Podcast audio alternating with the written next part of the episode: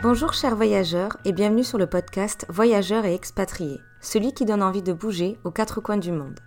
Ici, tu entendras des récits de voyageurs, des histoires d'expatriés. Tu as besoin d'un coup de pouce pour partir? Écoute bien leurs conseils et pars à l'aventure.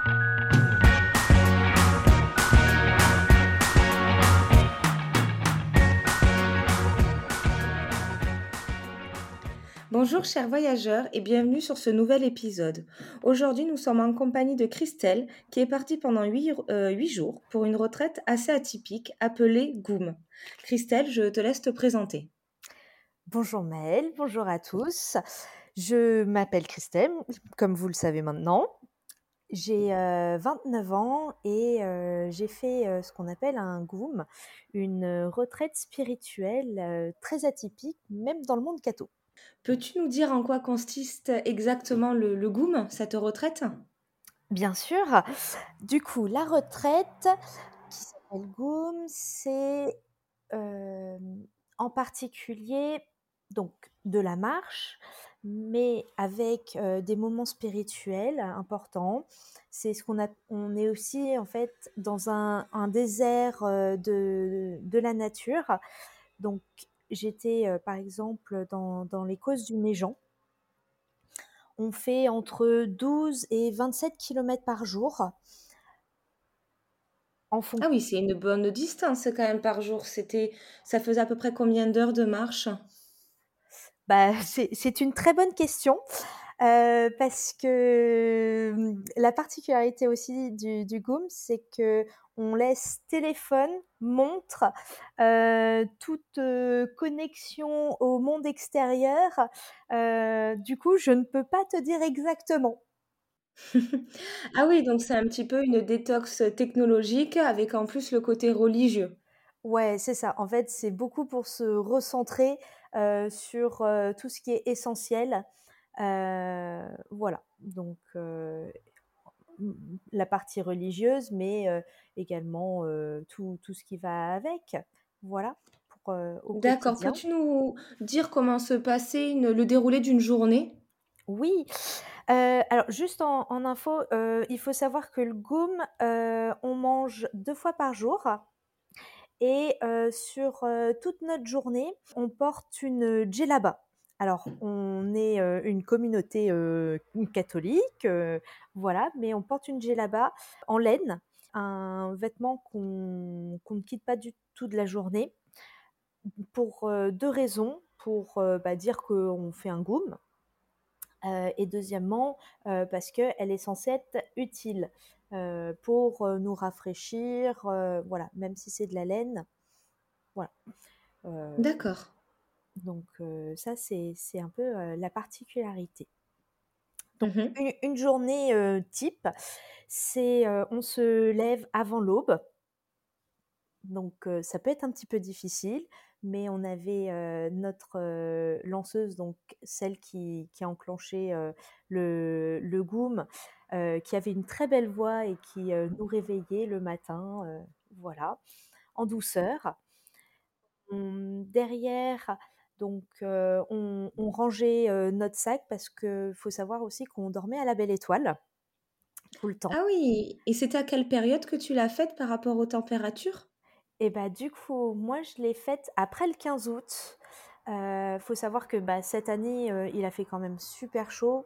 L'Écosse du Méjean, on est quand même en Lozère, donc fait pas froid, mais par contre, vaut mieux un duvet qui peut aller jusqu'à 0 degré.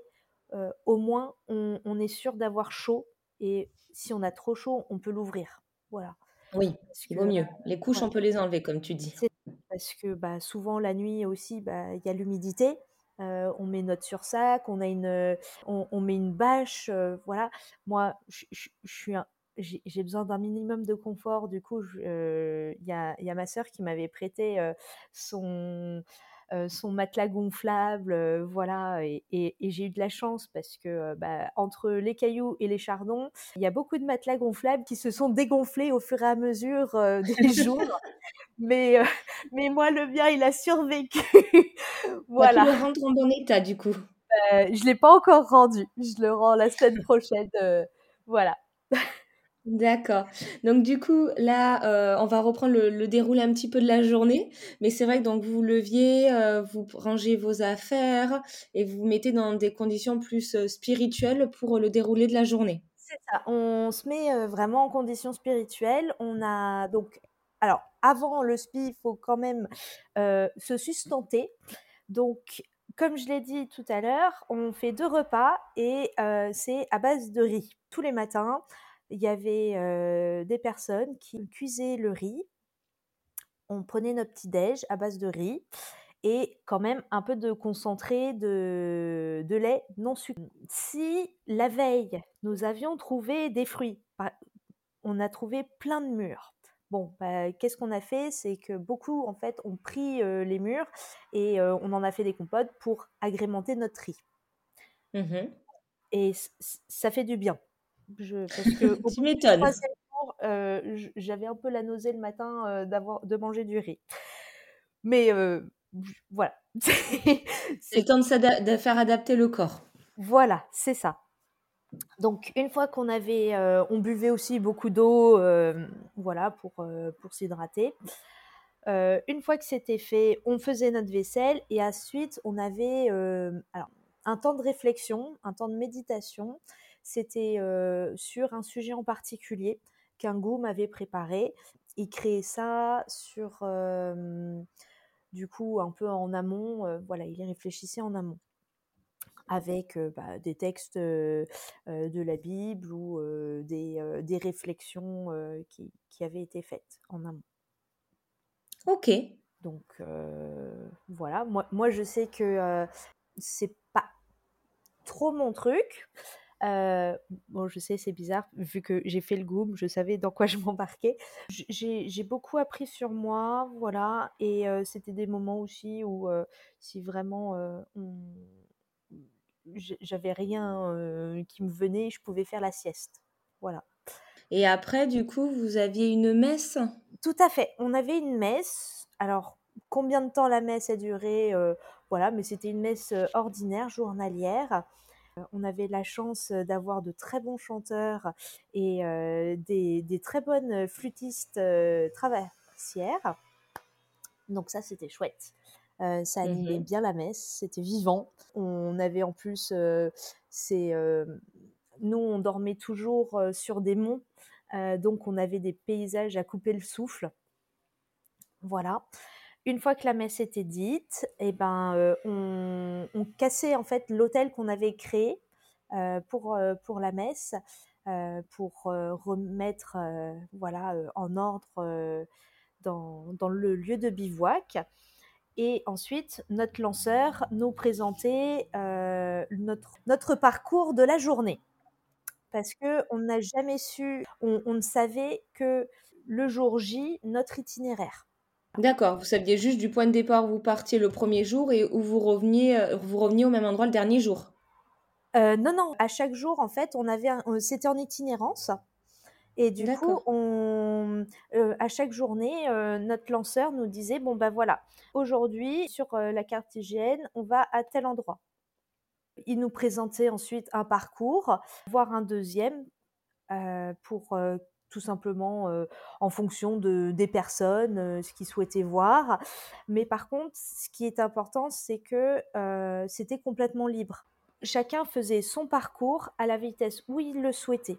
C'est pas du tout une marche forcée, si tu as envie de faire une sieste, tu fais une sieste. Et chacun son rythme et vous étiez pas obligés de rester ensemble, vous pouvez être tout seul ou être avec d'autres personnes et vous vous aviez le droit de parler pendant cette marche? Oui, oui, oui. Alors c'est aussi un désert donc certaines fois, ça pouvait être bien d'être seul. Moi, je l'ai pas fait seule, mais par contre, j'ai eu des moments où, bah, je parlais pas, j'étais dans mes réflexions, voilà. Après, pour être seul, faut aussi savoir bien lire une carte. Oui. Voilà et avoir une boussole parce que, voilà, hein, Ou avoir avait quelqu'un en vue, à à quelques mètres devant, quoi. Voilà, c'est ça. Parce que sinon, si tu sais pas faire tout ça et bah, heu, tu peux vite, te perdre. Voilà. d'ailleurs, nous, le le deuxième jour de marche, justement, on a failli, on s'inquiétait parce que, on avait un jeune couple, de de fiancés qui, qu'on ne voyait pas arriver et du coup, on était un petit peu inquiets. Au final, ils sont arrivés, vraiment, sur les dernières, lueurs du du jour et et on a tous été super contents. Voilà, euh, faut savoir que euh, même si euh, les personnes n'arrivent pas, on leur met toujours un petit un, repas de côté pour qu'ils puissent manger. Voilà, même si nous on aura mangé, voilà. Et le soir, du coup, on faisait notre marche. le soir, on arrivait bah, en fonction des personnes voilà, c'était arriver, faire à manger, préparer l'hôtel, c'est plein de choses comme ça. Et moi, je sais que je suis pas trop mauvaise en massage, du coup, ben, je, je, soignais les dos. voilà. au moins, chacun avait une mission pendant cette, ces, ces huit jours. Voilà, c'est ça, tout à fait. Et d'ailleurs, qu'est-ce qui t'a poussé à faire ce périple? Un grain de folie. non, je dis ça, c'est parce que c'est quand même assez violent pour le corps. Je suis quelqu'un de pas sportive. Je suis active, mais pas sportive. Je m'étais un peu préparée, mais euh, pas du tout suffisant. Mais par contre, c'était vraiment une, une envie euh, très importante d'avoir un moment euh, de retraite, voilà, découvrir.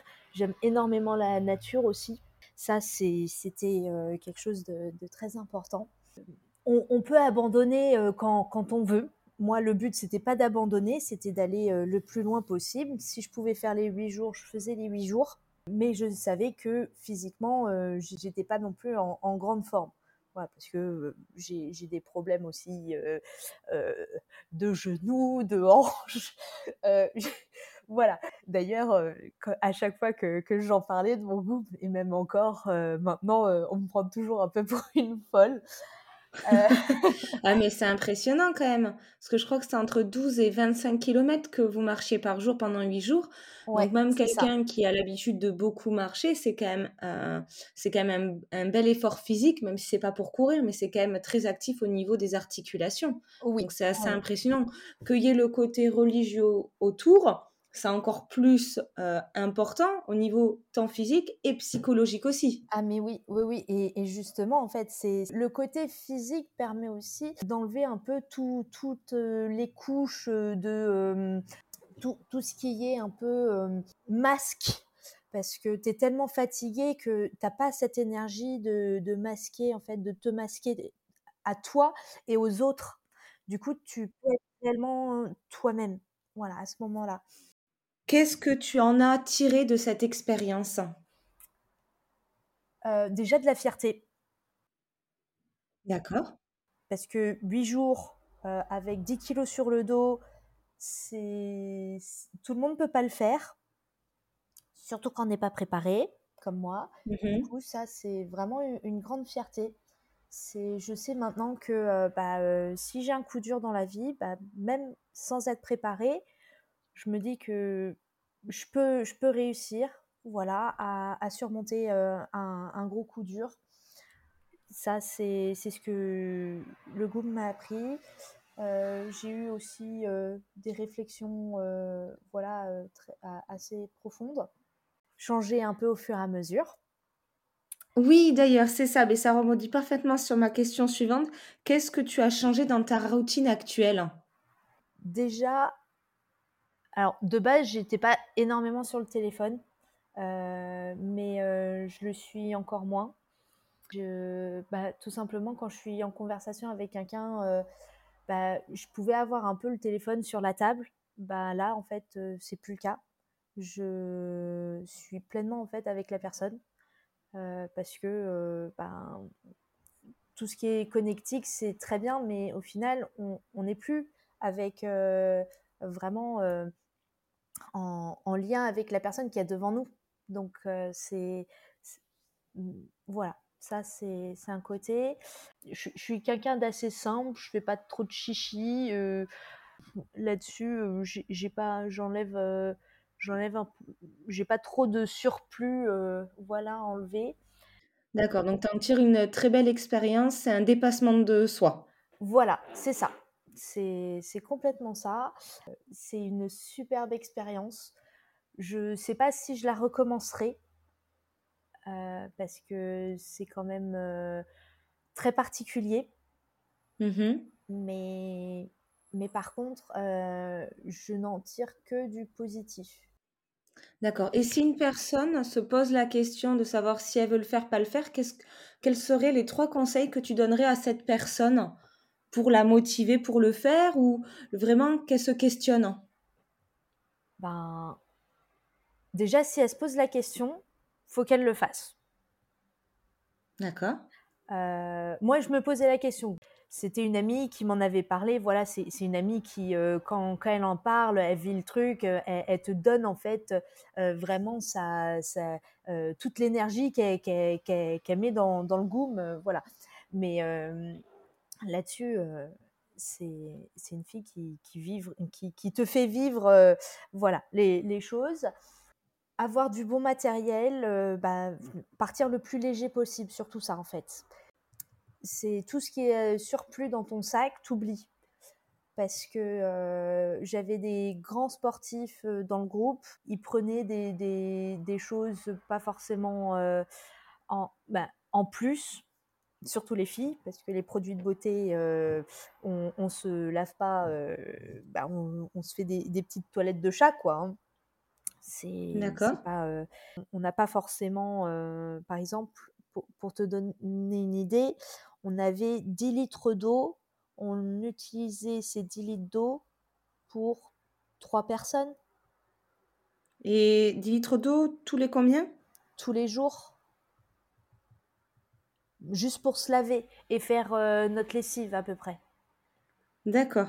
Donc euh, en fait, on économisait énormément l'eau parce que euh, l'eau courante, on n'avait pas.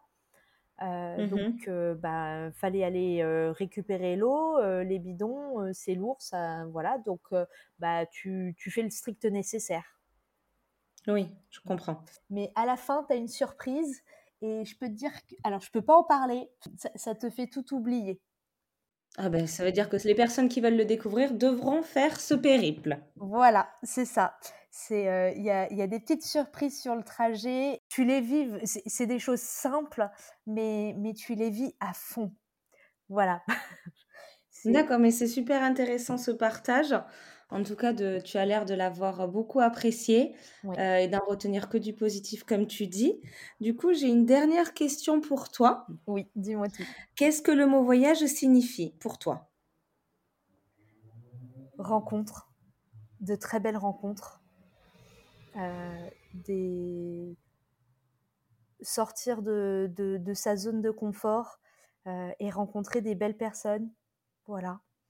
C'est ça que, que, le voyage euh, signifie. Euh, euh, moi, ma... après, ça, c'est un peu plus au, au, niveau spirituel. Bah, moi, ma foi a grandi avec mes rencontres. Donc, voilà. Très bien, mais c'est une très belle définition et elle te correspond par rapport au discours que tu, tu, as pu nous donner tout au long de ces quelques minutes. En tout cas, Christelle, je te remercie pour ce partage, pour partager une expérience qui est peu connue, je pense, dans, auprès de tout le monde. Oui. Euh, donc c'est très intéressant de, de, pouvoir en savoir plus.